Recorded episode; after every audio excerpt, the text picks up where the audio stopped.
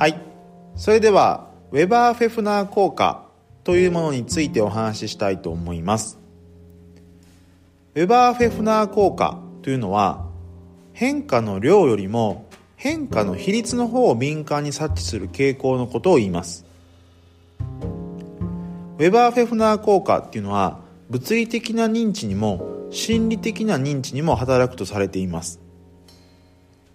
よく例として出されるのはですね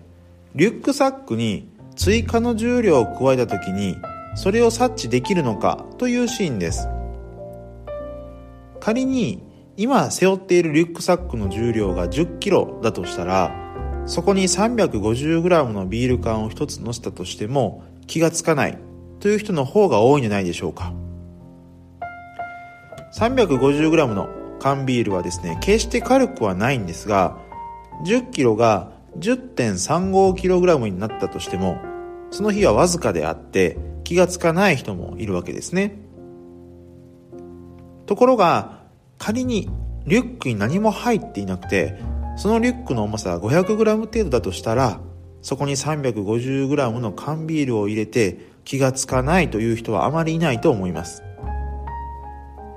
加えられた重量は同じ 350g であっても今回は重量が一気に1.7倍にもなってしまったからですね。なので人っていうのは量よりも比率の変化に敏感です。これは実務でもよく生じます。例えば毎日定時に帰っている人にですね30分の残業を指示するとかなりの残業を指示されたなと感じるかもしれません。それに対して一旦労働基準法は無視しますが すでに8時間残業している人に対してもう30分だけお願いと言ってもですね今更大して差を感じなくなってしまっているという感じです。マーケティングとかセールスの現場においても応用可能です。例えば通常ですね50万円は大金なので